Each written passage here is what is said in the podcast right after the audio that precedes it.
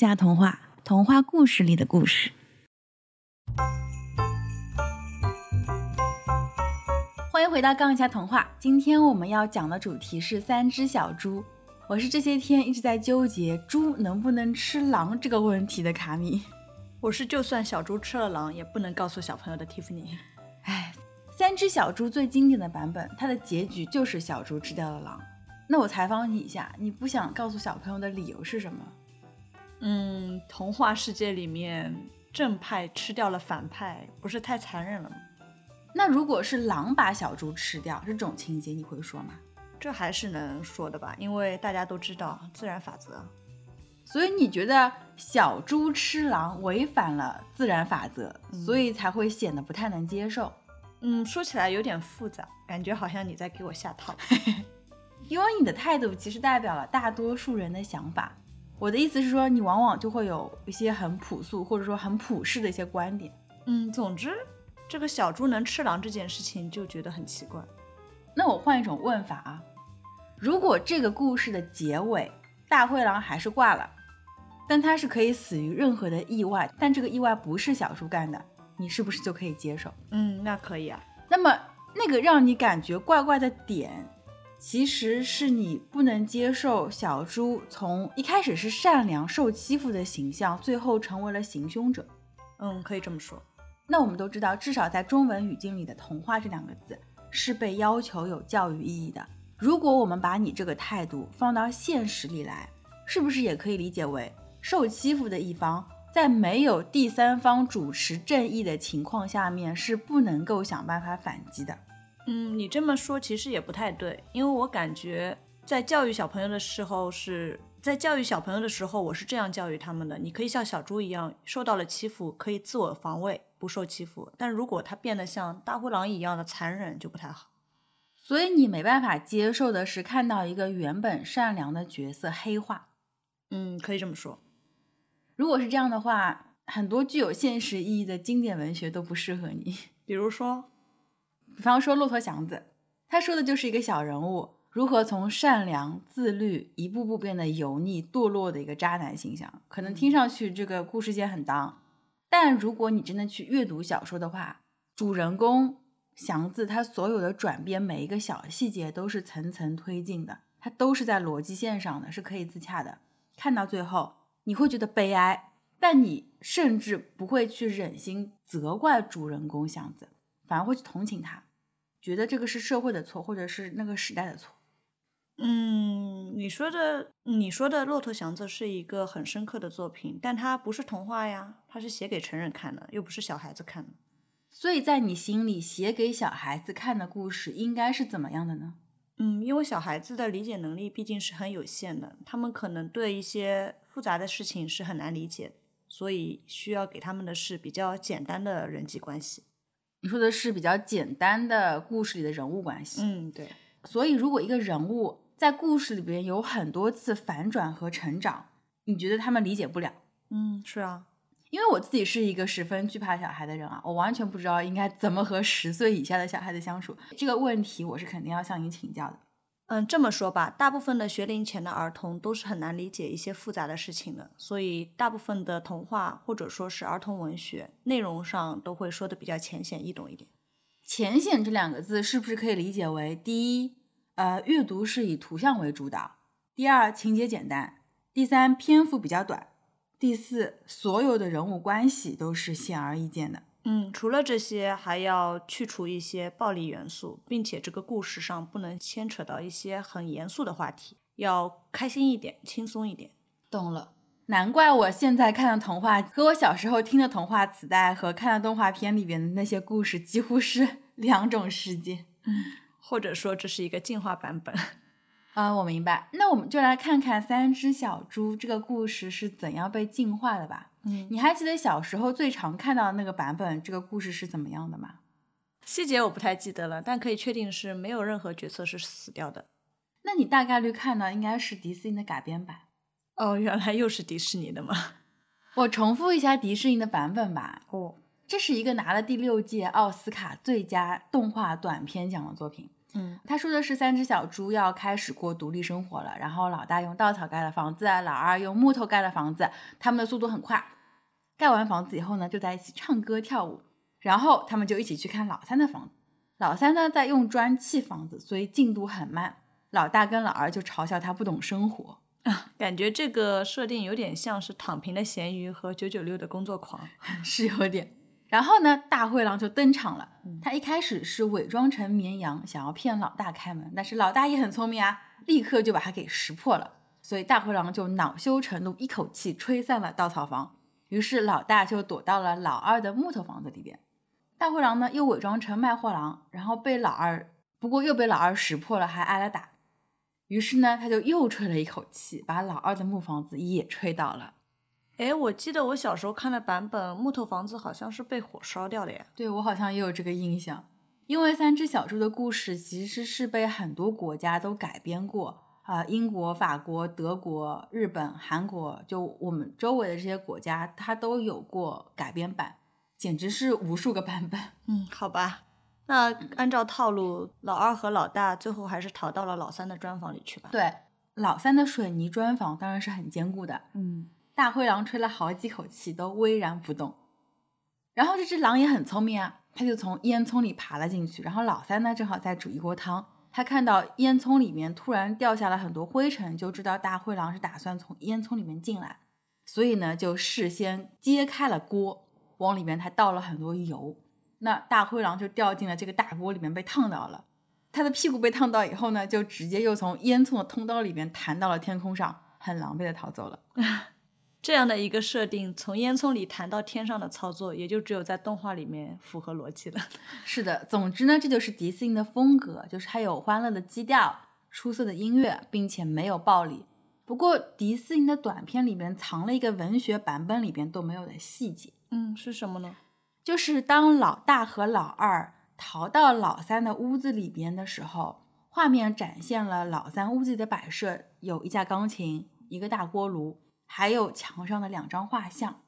这两张画像分别写着 mother and father。嗯，他的妈妈就是一只正常的猪了，但是写着 father 的那幅画像画的是一串香肠，那听上去真是细思极恐啊！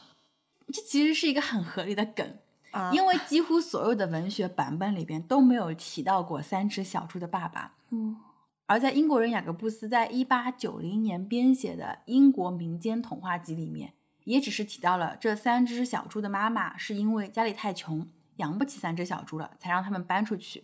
那问题就来了，为什么他们的父亲是缺席的？嗯在那个年代里边，男性依然还是家庭唯一的顶梁柱，所以他们的父亲被画成香肠还是很合理的。我觉得这可能就是迪士尼的魅力吧，他把故事里边现实的那一部分藏在快乐的背景里面，藏在不会让人第一眼就察觉到的细节里面。我昨天重新在看这个短片的时候，就突然明白了什么叫做喜剧的底色是悲凉的。唉，我现在纠结了，要是以后给他们看这个动画片，有的小朋友发现这个细节，我该怎么说呢？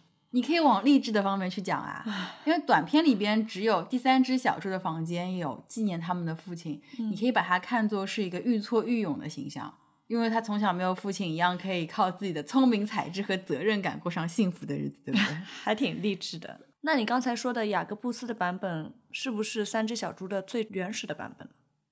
不是啊，雅各布斯也是从各种口头流传的故事里边把这个故事汇编起来的，嗯但他的版本奠定了我们现在所看到的三只小猪故事的原型。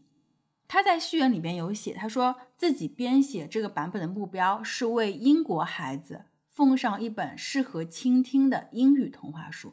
所以这个版本在他作为一个十九世纪末的英国人眼里，已经是被进化过的了。而更加早的版本，呃，我曾经在《使女的故事》的原作者 Atwood 女士的一个访谈里面，听到她说起过，在一个更原始的版本里面，那里边有小猪在把另外一只小猪煮了吃的情节。这是同类相食啊。是的，我本来以为我英文不好，我听错了，但视频里面他还展示了那本书的封面上面画的就是一个锅炉的上方有只烤乳猪，一只小猪就站在旁边烤它的同类。这个情节真的，我这个自认为宽容度很高的人也不太能接受。如果对比这个情节，那雅各布斯的改编真的就已经是进化过的了。那在雅各布斯的版本里面，故事情节是什么样的呢？我们先说在后来的版本里面啊，三只小猪的人物形象还是比较丰满的，也有自己的性格。但是雅各布斯的版本里面，人物形象是极其单薄的。三只小猪，首先他们根本就没有名字，也没有在年龄上的这个排行，就只是。第一只小猪，第二只小猪和第三只小猪，刚才说了，因为他们家里太穷嘛，被猪妈妈赶了出来。而他们之所以用不同的材料盖房子，是因为他们在路上分别遇见了不同的人。第一只小猪遇见了扛着稻草的人，第二只小猪遇到了拉着一车金豆的人，而第三只小猪就遇到了一个拉着一车砖的人。在后面的版本里面，他们的选择被演绎为。完全是因为性格的不同和认知的差异才盖了不同的房子，但是在雅各布斯的版本里面，完全是因为他们的人生际遇致使他们盖了不同的房子，和性格主观选择完全没有半毛钱关系。感觉这么说好像更接近现实。现实里面我们也是往往就被命运推着走。你怎么一下子就现实起来了？嗯，的确，往往把成年人压垮的就是在现实面前的无力感。但是后来，这个故事就慢慢变成了老大觉得要用更加坚固的材料会很累，老二呢就觉得自己很饿，所以即便老三提醒他们说他们的房子不结实，但他们好吃懒做，所以也不愿意改。这就将他们性格中的弱点和他们所遭遇的危险和结局联系了起来。嗯，这在人物命运的设计上是完全不同的两条思路。雅各布斯的版本里面。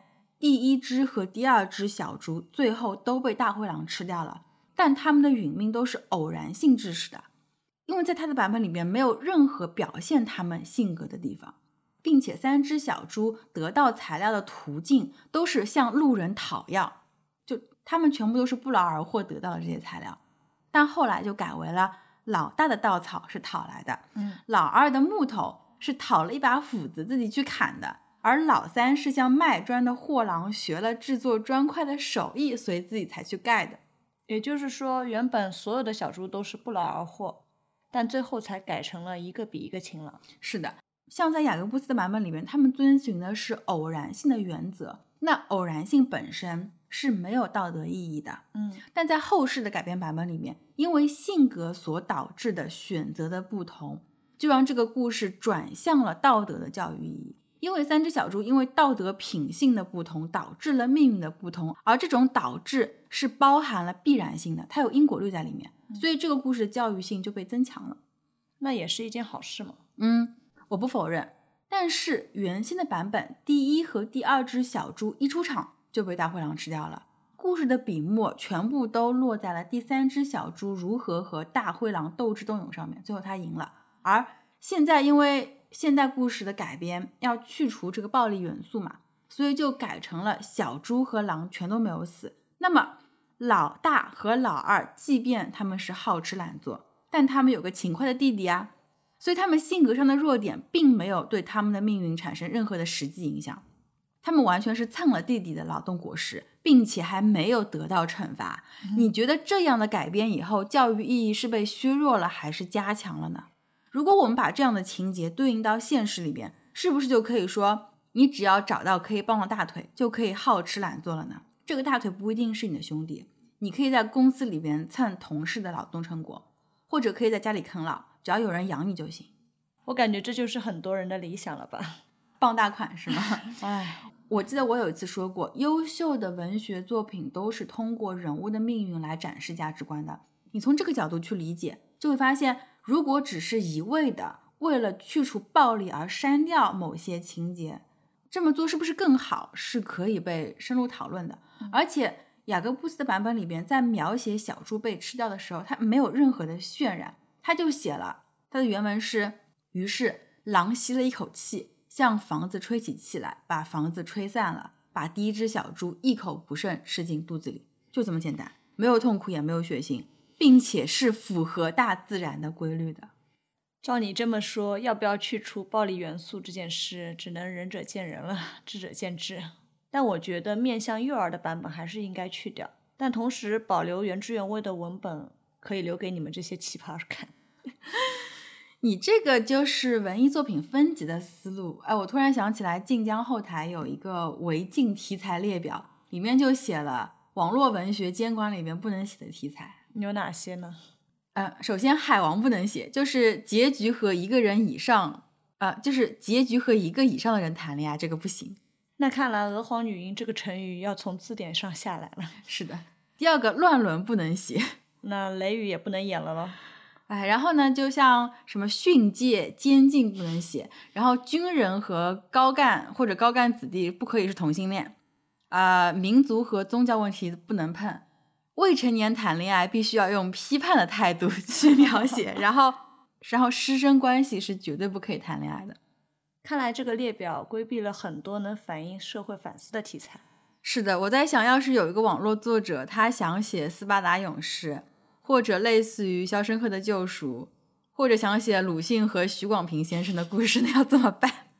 那你想多了，我感觉官方并不认为网络文学属于严肃文学。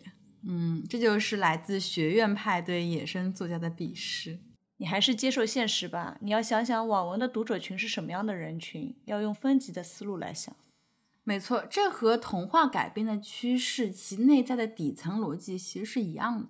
儿童就是被成年人认为是理解能力很弱的一个群体，所以就会觉得故事里的那些暴力会把孩子吓到，或者他们会因为没有辨别能力而去模仿暴力。你们这些做教育的就会认为儿童理应就应该天然的受到保护，需要被隔离在这些会引起不安全事件的风险之外。这件事情不是这个时代才有的，格林兄弟的那个时代就有。其实格林童话里边一开始还有像。儿童的屠杀游戏这样的故事，后来全部被删掉了。而童话也渐渐的不会去描写一些令人痛苦的细节。我们在讲童话是什么的时候就说过，童话里的人物基本上是没有痛感的。就算是狼把小红帽的奶奶吃掉，也是一整个吞下去，最后奶奶还能从狼的肚子里完好无损的爬出来，对不对？对。但即便如此，现代对童话的改编，为了回避这些暴力。把主角的人物命运也一起改了，这种改写在我看来更像是一种阉割。我们就拿第三只小猪把狼煮了吃这件事情来说，在雅各布斯的版本里面，当前面的两只小猪被狼吃掉以后，狼和第三只小猪之间发生了很多事情。他先是去诱骗小猪到城外去挖萝卜，然后呢又和他约定去要摘苹果，去集市里买东西，反正想了三次办法骗他出来。但是小猪都机智的把他们一一化解了，最后狼觉得哎智取实在是不太行，就是真的是被气疯了，才爬到了烟囱里面。第三只小猪它是为了自保，然后就掀开了锅盖，让它正好落到了锅炉里面。然后这只狼它就没有具备迪斯尼才拥有的可以从烟囱上反弹回去的这种能力，它就被它就被第三只小猪盖上锅盖，关在了这个锅炉里边。所以狼才被煮熟了。嗯，在这段情节的设计里面，是小猪一直在受欺负，这种情绪张力在他们的三次斗智斗勇里面就已经被渐渐拉到极限了。最后受欺负的反败为胜，是将故事张开的矛盾重新回到了一个平衡点。从矛盾和情节起伏的角度来说，其实是属于大快人心的。但后来的删改版的问题是，由于很多删改版。都删掉了狼和第三只小猪的三次智斗，直接爬向烟囱，没有了前面的层层铺垫，这个戏剧张力就弱了很多，就没有那么一波三折扣人心弦了，也同时就显得这个狼没那么坏了，嗯，而且这种改编也弱化了第三只小猪的聪明才智，所以最后狼被小猪吃掉的情节才会显得比较的残酷或者说突兀吧，嗯，因为狼在删减版里面并没有吃掉前面两只小猪。它没有形成犯罪事实。你一开始说小猪吃掉狼，会感觉是一个原本善良的角色被黑化了。但经典童话宣扬的核心思想，其实是善有善报，恶有恶报这种很朴素的思想。你要扬善，那作为构成戏剧矛盾的恶的一方，就必须被惩罚。所以在狼吃掉了两只小猪的前提下。狼最后被第三只小猪吃掉，是符合恶有恶报的逻辑的，对不对？嗯。而且猪和人是一样的，都是杂食动物。它们虽然长了蹄子，但是也是吃肉的。所以猪吃狼的情节，所以猪吃狼的情节违背的仅仅是人的惯常认知，而不是大自然的食物链。野猪本身就是很凶残的猎手，吃掉一只狼也不是没有。所以你觉得现在我们的一个改编是为了规避前面狼吃猪的暴力情节，然后为了符合逻辑把结局也改了。这种改编并不好，毕竟我们现在国内的主流是喜羊羊和灰太狼，不能简单的用好和坏来说。我理解这样改编的初衷，但就是觉得它不高级。首先，就我认同色情和暴力元素是要尽可能的远离少年儿童的生活。但不代表面向他们的文艺作品里边就不能有非自然死亡，这就要看你怎么去解读死亡这件事情了，并且如何向孩子解释死亡本来就是一个很重要的课题。我就拿这个故事再举个例子，比方说，既然三只小猪的故事已经从赏善罚恶的寓意改成了不能好吃懒做的这种教育意义，那前面两只小猪的死反而是可以被视为小猪的成长，因为你可以把它理解为。小猪克服了自己的懒惰和贪吃，不断的磨练意志，才成为了第三只小猪的样子。因为我们人生来就是有人性上的弱点的，没有人天生是完美的，所以才需要教育和成长。大灰狼就是成长中所遇到的磨难，那前面被狼吃掉的小猪就可以被看成第三只小猪在成长的路上历经的磨难。而被自己代谢掉的，已经成为过去的自己。而现在，小猪长成了勤勉并且有智慧的猪，那就是那第三只小猪。这样解释是不是也可以美好很多？嗯，你说的也有道理。我只是在试图寻找一种更好的路径吧。因为首先，什么是故事？我们把故事这两个字拆解开来，它其实就是以前发生的事情。一开始的故事是在非虚构的基础上面做润色的。虚构写作的历史并不长，它从成为一个独立的文学形式到今天，也就只有四五百年的历史。而孩子在听故事的这个过程中，其实是对自己将来要面对的世界的一种预言。大人或者说是前辈用故事来告诉后辈或者是孩子，什么是善恶，什么是被鼓励的，什么是被禁止的。经典童话里边。其实原本有很多符合现实逻辑的情节设计，这些情节就是用简单的故事让孩子去理解世界，这其实才是童话最核心的意义，也是童话教育意义的一种缘起。而过度的进化式的这种改编，其实就是消解了这一层人生预演的意义，看多了这种过于美好的东西。我就会觉得自己小时候被骗了，你知道吗？嗯，因为我们会慢慢发现，大人说给我们听的那一套理应如此的东西，根本就不是现实的真相。然后，那我是不是可以由此得出结论，说原来成年人的世界是说一套做一套？你要知道，在初入社会的时候，少年人还不能体会成年人的无奈和牵绊。嗯，是的，相信这一点大家也都能感同身受。但作为一个家长或者说是老师，我想还是情愿给孩子创造一片天地，或者说是象牙塔。你是说人生很长，以后有了时间去面对社会的残酷，所以童年就要天真快乐一点，是吗？或者说是要多感受一点快乐吧。嗯，这就是你们这些教育工作者要去思考和 研究的问题了。我自己的话还是会坚持，只是去引导原则性的事情。对我来说，原则很朴素，只有三个字，就真善美。至于什么是真善美，这就是哲学问题。我认为孩子在探知什么是真善美的这个过程中，也能够一点一点，或者说是一层一层的去了解这个社会。我再度读童话的时候，一直有一种感觉，就是儿童这个群体是主观的被社会性的幼稚化了。我一直相信，如果说父母把孩子当做成年人来看，让他们自己选择。并且自己承担选择的代价，再加以给他们积极的鼓励，这样被对待长大的孩子，就像我们上期讲的宗介那样，他会成为一个勇敢、有责任心，并且在人格上更加独立的人。成年人想要保护自己的孩子，这个是本能，但导致的结果是什么？我们当代社会的巨婴还不够多吗？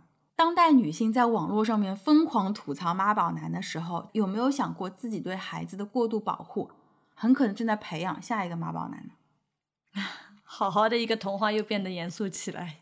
其实三只小猪的故事也有其他的改编版本，其中也有很优秀的。哎，不过这些故事呢，我们可以再聊一次。那我就只能期待下一期的故事了。杠一下童话，我是卡米，我是蒂芙尼我们在下期等你。